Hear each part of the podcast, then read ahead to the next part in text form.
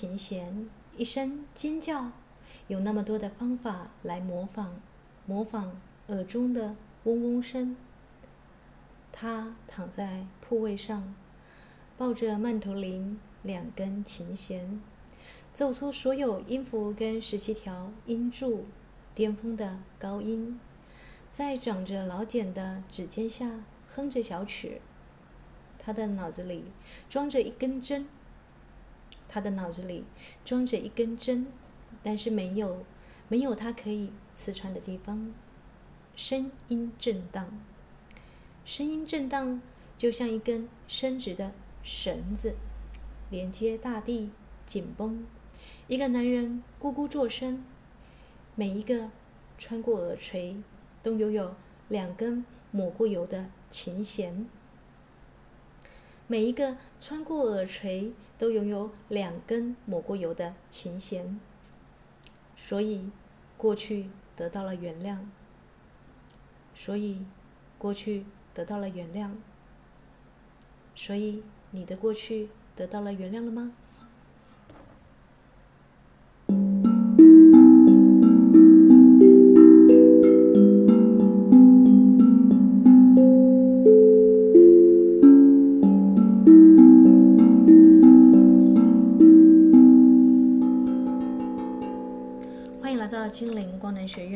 刚为大家朗读的是痛楚的变奏哦，啊，大家可以知道它是关于耳朵的一个听觉的诗哦。那它摘自这个啊，Rita Duff 他的一个诗集选啊，这个中文翻译是《骑马穿过发光的树》啊。那这个 Rita Duff 呢，是一九五二年出生在美国这个俄亥俄州的，呃，连续获得两任美国桂冠诗人奖的一个啊，这个有名的诗人呢，在一九九三跟啊这个一九九五年呢，那他也在二零一一年两次获得由美国总统颁发的国家艺术奖章哦，哇！啊，所以他的这首诗呢，啊，我是在这个收录在诗集的大概四十二到四十三页哦。那我是拿来这个，我看的是宋子江译的啊，他是湖南文艺出版社哦。当然，这又是我 partner 的诗集啊。我的 partner 如果知道他的诗集被我拿来做灵修之用，他应该觉得很不可思议哦。啊，但是呢，我觉得啊。读一首诗有很多种方法嘛，对不对？我们现在进入耳朵的情书，或者是说进入听觉的情书哦，啊，所以我呢也要尽可能的稍微优雅一点哦，哪怕平常讲话是有点哦，这个用我的 partner 说的话是嗯不这么的这么的文雅啊，就比较这个理直气壮型的，或是有点滔滔辩论式的那种感觉。啊，对他而言啦，每次散步哦，他都觉得好像在跟一个人辩论哦。我们会就某个问题，有点像这个希腊这个之前不是什么《爱在午夜》什么什么希腊史，有希腊三部曲，不知道大家有没有看这个电影哦？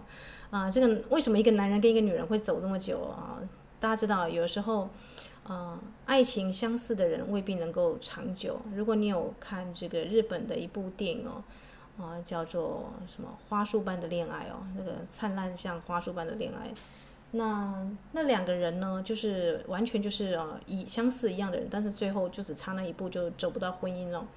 那有的时候呢是互补型的啊，这个情侣哦，他反而会有很多地方需要在这个厘清，或者是在倾听，或者是在沟通的这个这个时间跟空间呐。那你会发现时光飞逝哦，两个人都获得了成长，就像这个《爱在午夜希腊时》哦，它有三部曲嘛，这个这个这一对。啊，这个男女主角，如果大家之前有看这个台北电影节，他们不断的在辩论就人生的各个层面哦，就一层一层的来讨论下来，两个人哎各有各自的想法跟看法，但时间就这样匆促过去了。也就是说，在今年我跟我的 partner 哎，突然一晃眼，两个人就第十年了，但一切的这个相遇仿佛还在昨日哦，因为话题十年后还是聊不完。所以大家知道啊，就是啊，人生当中呢，耳朵是什么啊？耳朵其实是教导我们如何才能够学会真正的聆听哦。如果你过于关闭起自己啊，那或者是推开他人哦，过度的自我、过度孤立的人呢，其实呢，啊是听不清楚对方在讲什么。那或者是你要找对象，一定要是跟你是同温层的，你听不清楚对立层的意见哦。啊、所以我觉得耳朵真的是我们刚刚之前有分享过，耳朵没有办法关起来嘛，因为耳朵是一个比较被动的，或是一个敞开式的。它教会我们什么叫做谦虚，什么叫做虚怀若谷。那在耳廓上呢，它又呈现了这个千聪得以广纳雅言哦，就像大海般的宽阔。所以讲到大海，他们想到耳朵的结构其实跟贝壳很像诶。我们都知道，你如果拿一个这个腹腔够大的贝壳贴近你的耳朵，你会听到什么？你会听到这个大海的声音哦。所以耳道的这个这个回廊啊，一圈又一圈的，好像跟我们示范出了这个我们说的要像大海一样哦。那耳朵我们之前有分享过这个这个 Louis Hay 的这个 Heal Your Body 啊，有这个重听啊、中耳炎的，嗯，还有这个泛泛谷嘛，把自己耳朵宁可把自己耳朵这个割掉啊。那如果一个人拒绝外在哦，外在的声音哦，他会想办法让自己重听哦。你会看到很多中老年人，或是很多的。啊，这个阿阿公阿嬷耳朵就开始重听哦，基本上是开始拒绝外在，或是拒绝在成长哦，所以会开始有点我们说的“耳康挡挡”，用台语来讲，啊，那如果一个人拒绝内在呢，请听高我的声音呢，比方说我们之前说过的，如果你是个灵修者，你突然发现你的左耳跟右耳会有一个很尖锐的“滴”的声音哦，但你不是耳鸣，你是瞬间有这个听到这个提醒啊。像这个梵谷那样子，你看到不一样的颜色，那你要不要把它表达创造出来？还是你要拒绝这个高我的内在的声音呢？那你会想办法让自己耳聋哦，哦，所以让自己重听跟让自己耳聋是拒绝外在跟拒绝内在，这个层次上都不一样哦。但是我们都要看到，在这期节目当中，你都要看到究竟自己为什么要。这么的抗拒内在或外在的声音哦，啊，这是我们在这个耳朵的情书里面要面对的哦，就是你你你愿不愿意去告别，告别跟放下过去哦。那耳朵因为它是敞开的，你无法拒绝噪音，无法拒绝零到七岁你的爸爸妈妈、你的养父母给予你的声音嘛。但你是不是可以学会放下，学会开始啊，这个滋养你的耳朵？啊，就像我们刚刚这个念诵的这个 Rita Duff 的那首诗哦，最后一句哦，所以让过去呢，你愿意让过去得到了原谅吗？啊，每一个穿过耳垂都有两根抹过油的琴弦啊，是两根哦，一个是现在，一个是过去，所以过去得到了原谅，你愿意让你的过去得到原谅吗？那如果你愿意的话，做一个释放的话，那就很欢迎来听我们的这个耳朵的情书第二集哦。在五音的这个之要，我们现在知道五音，宫商角徵羽啊，哆来咪嗦拉啊，是对应我们的五脏哦，五行哦。那现在呢，你愿不愿意去放下过去，重新开始认识耳朵，全啊全新的去认识新的自己呢？那音乐过后呢，我们就来继续的来深入来谈耳朵的情书哟。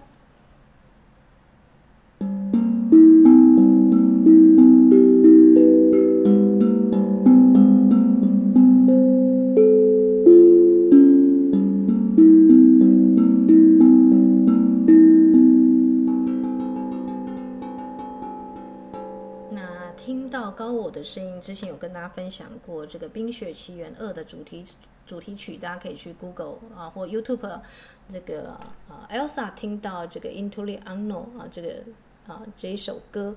那如果呢你能够学会聆听高我的声音的话呢，你会发现物质世界其实跟你展现博大精深的智慧哦。那只是看你愿不愿意去听哦。有时候有些人会觉得说，我只听到噪音哦，我听不到其他美妙的声音哦。那你知道乐音是无形的，有那个天籁之音哦。耳朵是这个空间，是要让这个乐音得以存留，就像这个贝壳留住这个海涛声一样。所以耳朵呢，会让人哦，这个寂静无声的一个世界里哦，你更能够清楚地听到对方，也更能够意识到自己哦。那我们就不要意外说，为什么全世界普天普天之下，让人家感到这个扣动心弦的总是情书跟情歌嘛，或者是诗歌哦。诗歌是一个很接近祷告，或者是很呃向内的语言，我一直这样觉得。那耳朵让我们能够意识出一切这个本质的神圣跟纯净啊啊，它其实是要听纯净的声音。那它能够怎么样呢？在倾听当中，如果一个人很有自我，他可不可以倾听？当然不行嘛，对不对？倾听要你呢这个道出自己哦，那真正的来去倾听他人，啊、你放掉自己的时候，你会听到什么呢？你会听到一种最深沉的臣服哦，啊，只有倒掉自己的偏执啊，倒出倒掉自己的一些这个固着的想法，才能够真正倾听到对方最深沉的内在，甚至是弦外之音哦。就像佛陀拈花微笑，其实他什么都没有讲，但是这个摩诃伽叶尊者他就听到了。那耳朵，如果你看它的造型像不像翅膀啊？耳朵想要飞翔哦，它想要这个啊自由自在的乘着这个宇宙的音流啊，捕捉这个宇宙的声音哦。那它当然啊，倾听者也被倾听嘛啊，这是一定的。就是所以为什么这个我们说的恋人常常窃窃私语跟俄语哦啊。也许我平常呢，小时候可能是个男人婆啊，讲话特别大声，像辩论社一样。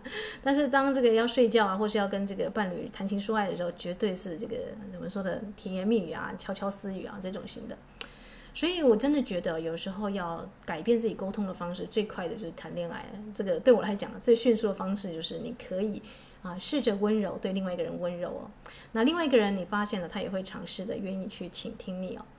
那如果小孩子啊，有人就说啊，这个伊斯塔，我小时候这个爸爸是强制型的，妈妈呢是一直放任型的，或是祖父母是放任型的，那怎么办呢？我小时候啊，这个我受的教育好像不是那么的完美啊，这个在这个听觉上。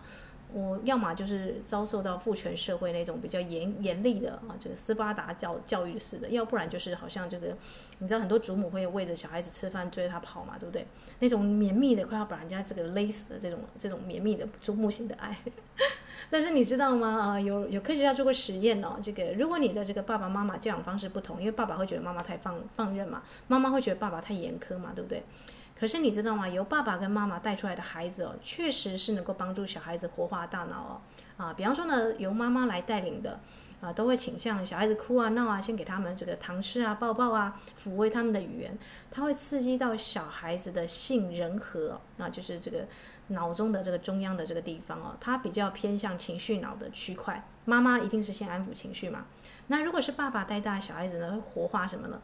啊，这个叫做颅叶上沟啊，啊，就是在大脑这个我们说这个脊髓上面这个有个横横向的这个地方，它会破坏这个这个区域。这个区域呢，是你社交认知的脑的区域哦。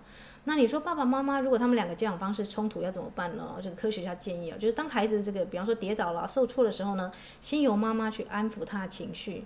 那孩子呢，情绪先稳定之后，他要怎么样下一个步骤去跟社会建立连接，或者是要在这个游戏上、学习上有成效，再交给爸爸。所以妈妈先妈妈再爸爸。如果你们两个夫妻可以啊沟通好。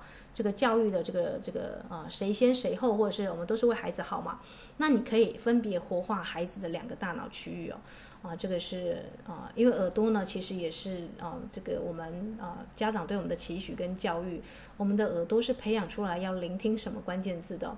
所以你会发现很多人很擅长去听哦，我们说的善听者会听到弦外之音哦。那那个不会听的人，或者是封闭自己的人，就只会听到自己的声音，或者是他想听的地方，或者是可能别人啊，这个说者无心，听者有意，对吧？我们有这句话嘛，你就可能会误解别人的意思哦。啊，那在因为过后呢，我再来跟大家分享一个这个我觉得还有蛮有意思的啊，这个电影啊。那这部电影呢叫什么呢？这部电影叫做《老爸一百零二岁》。哇，老爸一百零二岁，这样的老爸有多难搞呢？音乐过后，我们再来分享二零一八年上映的这个印度的电影哦。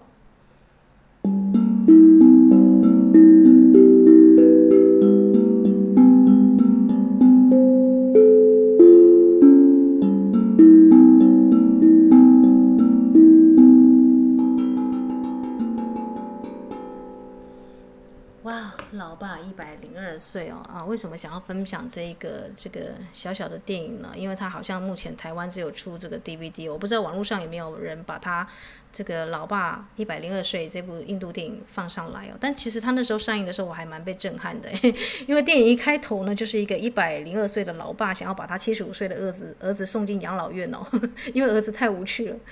What is 他？我们通常只听到不孝儿女把把自己的爸爸送到养老院，这个居然是一百零二岁的老人家把自己的儿子送进养老院哦。啊、像我的外祖外祖母，我们应该是说这个这个，他已经是一百，今年如果他啊这个应该算起来的话，应该是一百零八岁了。对，我有一个这么长寿的外祖母，我记得我还在这个念这个这个博士班的时候，我还跟我妈妈去看他，那时候他还过过一百，刚过一百零一岁的生日。那那时候呢，他有一个这个我们说的聋哑的这个儿子要照顾，已经八八八十几岁了，因为他啊听不到外在说什么，所以这个妈妈就很坚强，每天哦一百多岁的老人家还这样拄着拐杖要去做三餐给这个儿子吃哦。那所以我相信呢，这个一百零二岁的老爸跟这个七十五岁的儿子跟八岁，这个是有可能存在的。因为人生精彩与否啊，从来跟年龄无关，也跟子女无关哦。这部电影真的，大家如果有兴趣可以去看一下。那为什么这个啊，这个这个父亲呢叫 Darley 啊，或者是就念快点是 Dartley 啊，Darley 呢正在打电话要把儿子送到这个，他儿子叫巴布嘛啊，巴布要送去养老院了。那他的理由是什么？他就拿着一个人形看板啊，说，哎，你知道吗？这个世界军事纪录啊啊，这个。世界金氏纪录的人啊，是这个一百一十八岁又三个月零二十八天的中国人，叫做王崇北。他就把这个王崇北的这个人牌立像啊，放在这个他儿子面前说：“你看，他创下我他创下世界最长寿的纪录啊！那我现在才一百零二岁嘛，那我如果要再活这个要超越过他破世界纪录，我还要活十六年哦。”那我如果要活十六年，我就要生活中要长寿，对吧？啊，这个他的爸爸一开始是这样跟他的这个爸爸说。可是你这个生活刻板、害怕改变的儿子啊，这个我跟你生活在一起啊，简直会拖累我长寿的速度啊。所以，呃，不得不抱歉，儿子，我不得不把你送进养老院了，因为你这么的贪生怕死啊。所以一开始是这样子的一个画面，我天哪，这是什么神操作？大家看这个电影绝对会觉得很无厘头啊。但是，嗯，他有的时候会翻译成啊，除了老爸一百零二岁，还有翻译成这个一百零二岁人未老。啊，有这两种翻译啊，大家可以去 Google 一下。那这个 Darley 呢，他的理由是什么？我的儿子呢，第一个老气横秋啊，死气沉沉啊，无所事事啊。哎呀，这种型的老人啊，对健康的危害远超过烟草，比抽烟还要来的恐怖哦。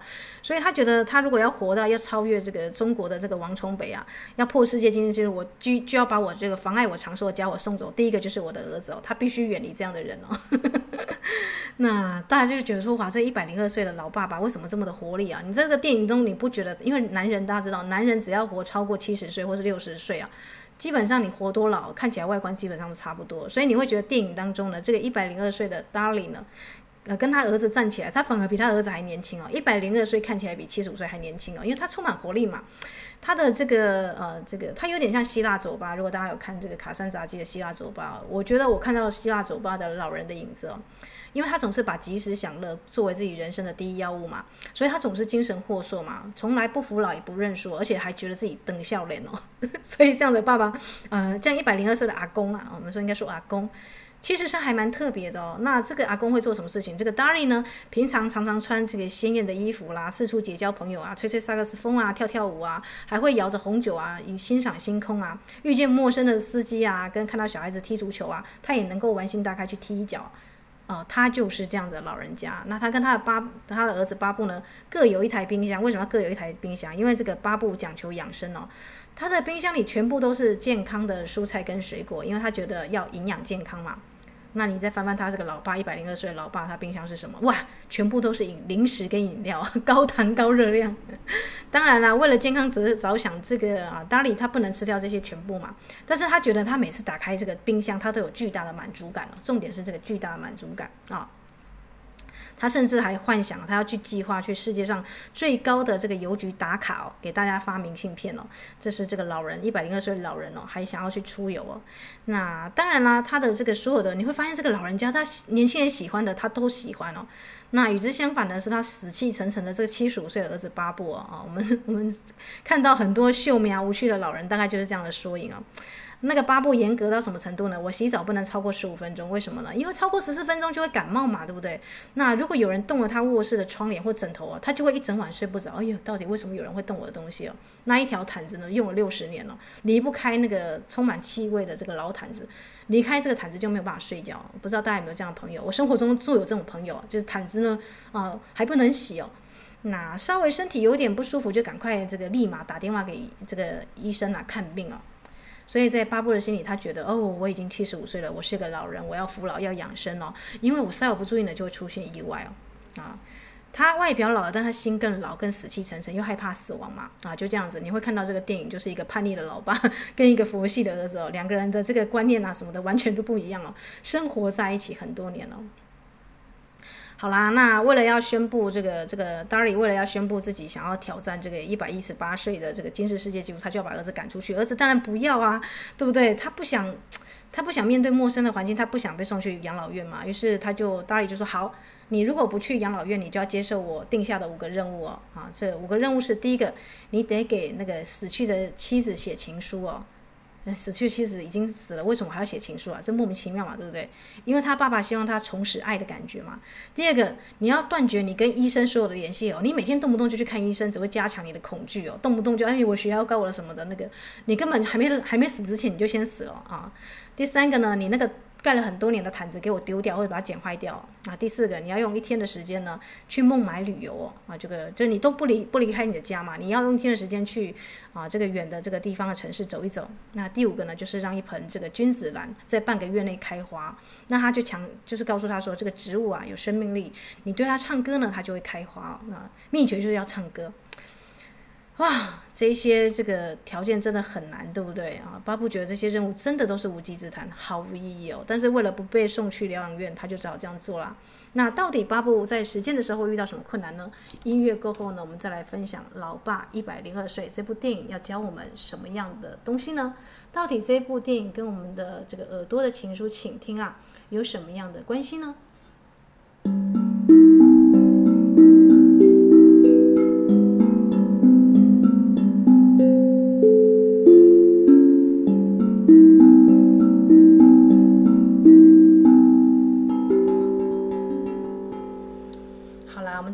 想过，这个鼻子的情书代表自我嘛，自我的生成就是内在小孩。那请听的话，你要放掉你的自我，你能不能听到对方的内在小孩呢？啊，因为我们自我在这个社会化的过程当中，已经有很多的这个面具嘛。比方说，你就会在巴布这个老年人身上看到所有关于老年人会有的这些面具哦。那这个第一点，首先是第一点，他已经死了，为什么我还要写给我亲这个妻子情书啊？那当然也就说，对，你的太太死了，但你还活着吧？难道过伴侣过世，你的就要带走你全部的心动跟爱的能力吗？就是你的，你七十岁就没有办法去爱人了吗？你还记得你有多久没有真正的爱一个人了吗？啊，所以这个写情书这件事情啊，是让他重拾这个爱哦。如果一个人要活得生命力、生机勃勃。大家不妨去看看恋爱中的人吧，你有个对方可以写信啊，甚至像我的 partner，我都觉得之前我认识他的时候，就十年前刚认识他的时候，他已经是在这个高中教书已经十年了吧，那就是满脸皱纹啊，然后穿的衣服都很老派，因为他跟两个老人住在一起嘛，我 就看了就觉得嗯，而且常常脸上就很忧郁的眉头紧皱。那那时候我觉得我看到他，我就觉得说啊，这个这个这个男生为什么这个还不到四十岁哦，就是活得这么的苍老？因为跟老人住在一起，所以心境也跟着老成哦。那甚至有时候留言都还都还用老衲之类的，就我就很受不了，嗯。可是我我这个这十年来，我们真的是时间飞快的像箭一样。我们都说快乐会缩短时间嘛，就像巴夏说的，诶，你在快乐的时间时间啊，就好像过得特别快，所以他会取消那个时间了。就像外太空人在这个做光速旅行啊，当他回到地球的时候，他的儿孙都老了，他还是离开的那个样子，因为你的这个快的时间，你的时间过得比人家快哦。所以啊、这个你会发现，这个 Darry 要巴布做的事情呢，全部都是让他重拾青春的不二法门哦。所以乍看之下很无厘头，确实呢，你要回到这个小孩子、孩童生命嘛。如果大家去听我这个雷姆尼亚那一集，它有五个教导轮哦。为什么孩童生命是保持你长生、永生、年轻的秘诀哦？啊，这个秘诀呢，跟这个老人家是很像的，他还长保童心嘛。好啦。那他当然就努力去写了，但他写给这个妻子的情书，当然也讽刺了爸爸。大家读了信还是会笑一笑这样子。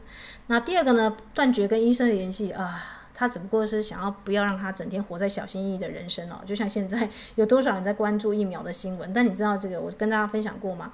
每一年死于流感的人数跟疫这个新冠病毒的这个疫苗的人哦，这个也是差不了多少。为什么我们全部 focus 在这个疫苗跟这个流感上？这个新冠病毒啊，没有 focus 在流感上，讲讲错。对，所以其实我觉得大家真的要去反省一下，我们的生命并不是那么的脆弱诶。我们 得了这个这个病毒，百分之八九十人会自己痊愈，大家知道吗？啊，所以啊，就算打两剂疫苗的人，你还是会中奖嘛？啊，所以疫苗不是永远的可靠啊，这点要注意一下啊，不要太仰赖你的这个医疗的团队跟医疗的团体。当然有病还是要看医生，我只是说你的身体有自愈力哦，这个就是这个 Darry 想要告这个告诉这个巴布的。那他为什么要他去这个一天的时间去孟买呢？因为那里有儿时的游乐场哦。当这个巴布坐在他童年的时候的飞机里面的时候，他突然回想起自己的小时候，就是童年哦。这么遥远的词，他从来都没有感受到，但他突然就是被遗忘太久，那个内在小孩就出现了嘛。所以年老是一个不断遗失还是不断积累的过程啊？是你应该遗忘的过去吗？啊，没有人可以说得清楚哦。在看这部片的时候呢，呃，我相信大家可以去想一下，老是什么样的一回事哦。为什么这个一百零二岁这个达利看起来一点都不老，但是这个巴布呢才七十五岁就老气横秋了？那最后呢，这个巴布呢啊，就是就是他回来之后，他就决定在他这个六十五年上的这个毯子啊，剪出三只小鸭形状啊啊，那最后呢，他还是他还是把它剪了，这个把这个老旧的这个毛毯剪掉，有点像是跟过去告别啊。那人生就是不断的断舍离嘛，对不对？你必须要把杯子一些你不想要的东西倒掉，才会有新的东西啊。这个放手，让这个新的东西进来。那让巴布养花呢？其实这个老年呢、是为了让他培养新的嗜好嘛。但是呢，他偷偷这个老人家也知道这个儿子啊，他每天虽然对这个花唱歌啊，但是他其实真的不懂植物啊。于是他就偷偷的怎么样了？啊，真的三天之后，这个君子王真的君子兰啊，终于开花了。那信以为真的巴布呢，就真的哦，就是很开心哦，啊，这个像个孩子一样，迫不及待跟每个人分享这个喜悦哦。可是其实呢，啊，其实这个花呢是他的老爸达利哦悄悄换掉的啊，用已经开花的君子兰替换下来的。他的目的是要让他的这个儿子啊，七十五岁的儿子重新感受到生命的神奇跟奇迹啊，无所不在啊！你有多久呢，没有像小孩子一样快快乐乐去玩、去享受这个自然了呢？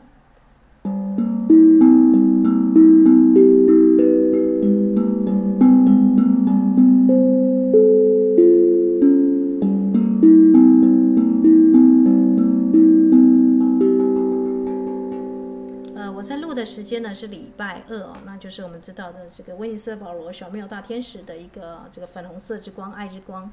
那录的时间呢是进入玛雅的白巫师的波佛，巫师能够逆时而生，活在当下，获得这个永远的秘密嘛啊，因为永远的秘密就活在当下，所以你会看到这一部电影其实是一个老爸爸，一百零二岁的爸爸对一个七十五岁的儿子的爱哦。那这个爱呢，是充满充满了很多的生命力，即便是无厘头的啊，就这样子，在爸爸连哄带骗之下呢，巴布呢，你会发现电影当中他就一点一点的改变了，不再死气沉沉，不再小心慎微，不再戒慎恐惧哦，他好像慢慢的拾回他的活力跟热情哦啊。好啦，那七十五岁又怎么样呢？七十五岁还是可以被重做的嘛，对不对啊？就像这个达里说的，我这辈子从来都没有死过，记住，只要活着呢，就不能死去哦。啊，但是呢，啊，最后一条最难实践了，啊，因为呢，巴布有一个心愿哦，就是他有个最大的心结，就是他儿子，他的儿子呢是远在美国念书的，叫做阿莫，也就是这个达利的这个孙子。巴布呢，就像所有这个印度啊，或是我们说所有中国或台湾的老父亲一样啊，把自己辛辛苦苦赚来的一辈子的钱呢，把儿子送到美国去读书，结果儿子呢，在美国毫无感激之心哦，在国外一待就是十几年哦，多年来一直对这个老爸爸不闻不问哦。那自从这个阿莫去了美国啊，这个巴布的妻子啊就得了阿兹海默症哦，他把所有人都忘记了，心心念念只等着儿子啊能够从美国回来看他一眼哦。结果他儿子呢以各种理由拒绝回国了，一直到呢他的妈妈这个忘记所有的人哦，只记得阿莫一个，那阿莫依然没有回来看望过他。那一年后呢，他妈妈就只剩一个骨灰坛了嘛。那后来他的这个爸爸这个达利亚就告诉这个巴布啊说，你的最后一条就是你要跟你的这个我的这个孙子啊啊。断绝父子关系，哇，这个事情就严重了，因为这个巴布整天，他的他跟他的妻子怎么样判这三十年，就判他的儿子回家，他儿子不回家，用各种借口说老爸你懂得，他就不再做追问了。他的阿公，也就是这个达利，居然要他断绝父子关系哦，他就说你真的以为你儿子爱你吗？我告诉你哦，我跟你跟他写一封信，就要马上回来，他一定会马上回来的。怎么可能？因为他妻子在重病，在要卧床的时候，他的儿子都不肯回来看他一眼。怎么可能？他写一封信，他就马上回来。结果他爸爸写一个，呃，还有一些家产要分配哦。他他的那个孙子阿莫，马上当天就从这个美国订机票回来了。在他妈妈生重病的时候，前二十八天，再怎么样讲，他儿子都不回来哦。所以你就知道，这个白眼狼的儿子啊，回来不是为了尽孝，不是良心发现哦，是为了要分财产哦。哇！如果这个阿莫回来了，那达利之前所做的那一切啊，这个在写什么情书给妻子，不就是白费了吗？因为所有的所有的这个巴布的重心就会放在这个儿子身上嘛，对不对？也就是说呢，巴布依然会无法真正的改变，因为他的心结，他的看看展就是这个阿莫嘛。所以呢，啊，他就给他发派一个任务，你要把你这个白眼狼的儿子赶出去哦。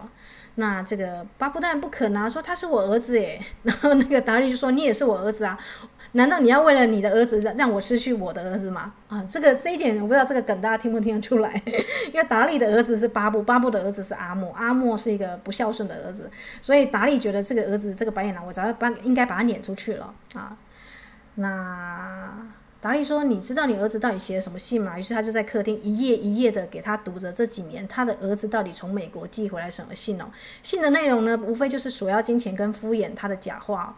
那达利就是要让巴布看清楚哦，你的这个阿莫并不是真的回心转意哦，他并不值得你为他全心全意的付出哦。那一边是儿子，一边是爸爸，你就知道这个我们的主角阿那个巴布啊，是多么的难以抉择啊！他甚至跟他吵了一架啊。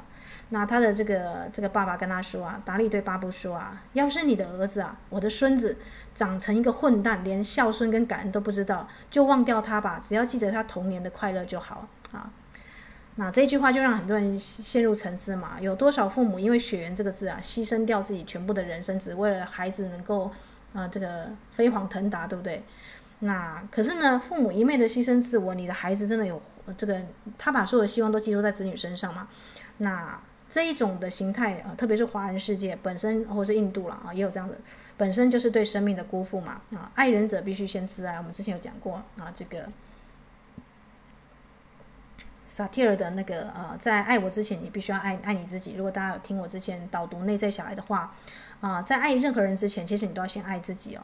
所以这样子的两难的巴布，到底要做什么样的抉择呢？音乐过后呢，我们就继续来分享。一百老爸一百零二岁哦，这部电影。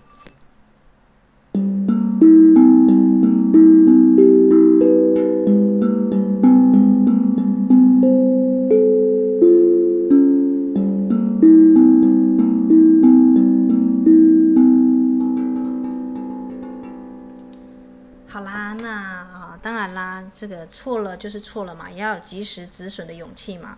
那。为什么这个达利要对巴布做这么残忍的事情呢？最后达利就只好跟他的儿子讲：“儿子啊，我其实不是不爱你跟不爱孙子。”然后就给他看一个医院的证明哦。原来他为什么要突破金氏世界纪录？在他跟他疯狂大改造、跟他下条约之前呢，他被医生诊断了脑瘤。也就是达利，达利这个这个老顽童啊，他也知道自己生命再也不多时了。他知道他的儿子呢，如果整天在挂在这个孙子上面啊，他儿子根本没有办法长寿，而且整天会在忧郁啊，挂在家族的事情上啊，所以他才想要他余生的几个月，他最后脑瘤最后终点的这几个月啊，好好的改造一下他这个七十五岁儿子的脑袋的刻板思想啊，因为他已经活够本了，我已经活超过一百岁了，我的儿子还在七十五岁还在挂念那个不孝的那个白眼狼的这个孙子啊。啊，所以他才要用这么多的手段哦，拼命的。你看到一个老父亲的爱哦，所以这部电影其实有点让人家哭笑不得。前面是笑，后面真的其实是有点难过的啊。他想要让他的这个七十五岁的老儿子啊，能够重新找回自我。你的自我跟自爱啊，不用挂在你的孩子身上啊。所以他来策划这一系列哦。那最后得知父亲的苦心之后呢，这个巴布啊就疯，就是幡然醒悟啊，在他儿子赶回来的那一天啊，要分家产那一天啊，他就在机场哦，他甚至不让他进入家门，他就在机场当所有的人的面哦，大声的痛骂阿莫，把那个相簿拿给他看，说这个是你妈妈的骨灰坛，死掉一年之后你才回来看这样子。那之前写信的时候，他儿子都说哎，请你理解我啊，来当做这个借口来搪塞这个巴布嘛。这一次呢，他的儿子终于啊，这个巴布呢，终于能够狠下心来跟这个白眼狼儿子啊断绝。父子关系哦，那就在这个啊，这个达利离开的那一天啊，他告诉这个巴布啊，他说：“这个世界上呢，不是只有你儿子阿木啊，人不管到了什么样的岁数，都要好好的活着啊。年岁有加呢，并非垂老，而是你丢失了你生活中的乐趣或者是情趣啊，方度末年了。”啊，就一个老年家，他可以活到一百零二岁，他眼睛还闪闪发光，像小孩子一样快乐去踢球。那一个七十五岁的这个这个儿子呢，居然还在为了这个美国的这个这个不孝一直回来不看的这个儿子啊，还在那边啊花心思哦。所以他就觉得说你，你放掉你儿子吧，这个把他逐出逐出家门就好了，反正他也没回来嘛，对，没什么功用这样子。那你要做的是回到你自己的身上啊，去爱自己哦。好，所以大家可以去思考一下，有多少人因为我们年纪要变大，为了衰老而自我放弃？真的是自我放弃。如果你看到一百零二岁的这个老先生，或者像我的这个呃外祖母，回到一活到一百，现在一百零八岁了，还在照顾那个八十几岁的那个那个嗯，就是聋哑的舅舅，很感人哎。他们反而因为生活中有个任任务啊，反而是爸爸在照顾儿子，我的阿嬷那个外祖母在照顾这个这个这个很很老的舅公吧，我应该称为舅公这样子啊。外外祖啦，外祖这样子，哇！所以在还没有死之前，有多少人已经先死过？就像耶稣说的，让死人去埋葬死人哦。他把那个活着的老人家称为就是死人哦。我们的余生应该怎么样过才能够不负精彩？如何断舍离才能够活着？这是我们终身要去学习的地方哦。就像我在看这个老八一百零二岁哦，我就突然想到，哎，当我们在聆听这个世界的时候，我们自己的声音也是被聆听着耶。那你每一天呢？你有多少的时间投资在你的这个让你更青春、更永生、更快乐、光彩的事情上？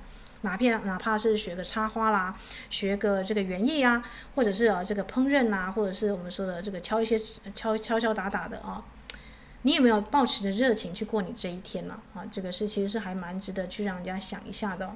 就是老爸一百零二岁啊，这部电影呢，我想是可以跟大家在这里分享的。好的，那音乐过后呢，我就要来啊，再用这个空灵鼓呢做一个这个美好的啊，做一个结束哦。那希望大家呢啊可以知道说哦，在我们的啊这个日常当中，其实有两种时间哦啊。我之前看这个星野道夫啊，他有一首这个在漫长的旅途中这本书里面哦，他在看到极光的时候呢，他突然想到。我们人的一生当中有两种时间，一种是刻在日历上的时间，或者是你手机上要上班的时间哦，很充满的每一天哦。那另外一种是模糊茫然的生命时刻哦，天地万物你会意识到，他们都跟你平等共存的在这一个时空当中哦。如果你看到极光，看到更啊、这个，或是出国看到那种很很很广阔的视野。你会留意到另外一种时间是自然的时间哦，那你会对你的日常生活有更大的远见跟视野哦，啊，更宽广的视野。那希望这一部《老爸一百零二岁》哦，可以给大家带来这样子的一个，当你想一想这样的老人家跟这样子的一个这个，你要什么过什么样的老年人啊，就过什么样的一个这个嗯，成为未来了啊，想要过什么样的生活呢啊？你就会去意识到你的耳朵啊，你会去啊，这个虽然耳朵不能过滤噪音杂音，但是你可以去选择啊，你要听见什么样的声音哦，就是你的耳朵可以重新打开来，去认识这个世界新奇的声音哦，啊，不用是封闭的，只是拒绝外在或拒绝自己哦，啊，这样子都有点过跟不及哦。好的，那一月过后呢，我们就来做最后的一个啊，这个收束喽。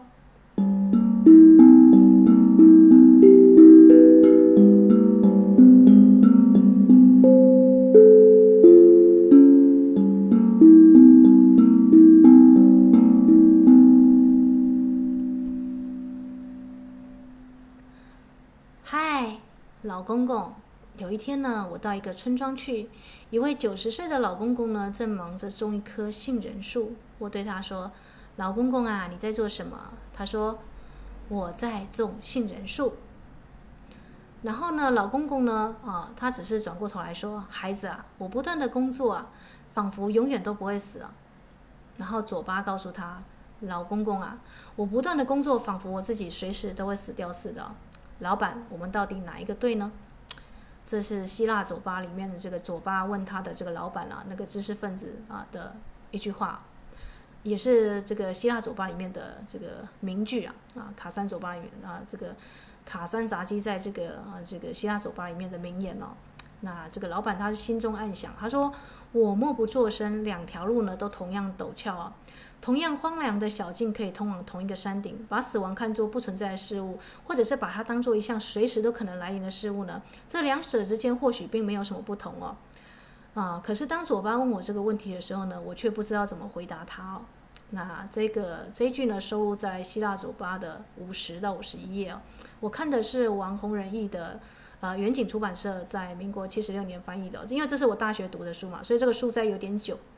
但是呢，呃，回到如果我们可以这个，我们现在是在白巫师的伯府嘛。如果白巫师可以穿越过去跟现在回到未来的话，我想告诉那个时候做书斋的这个小女孩啊，这个大学时候的我，我在这个老爸一百零二岁啊，我看见一个一百零二岁的被诊断出来老牛的爸爸啊，这个，嗯，仿佛永远不会死似的这个爸爸，最后终于要面对死亡了。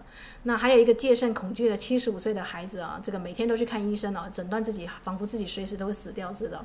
我看见这两种老年的生活，在这部电影里面哦，以悲心交集的方式哦，融合在一起哦。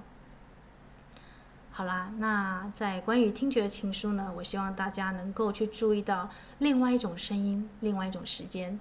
那祝福大家呢，在生跟死之际呢，啊，在生跟死之际，其实是一段说长不长又说短不短的这个旅程啊。虽然这个星野道夫是讲在漫长的旅途当中啊，但是呢，当我们呢愿意哦，对这个世界伸出我们的手啊，清晰的手，我们会发现哦，所有暗淡的日常事物呢。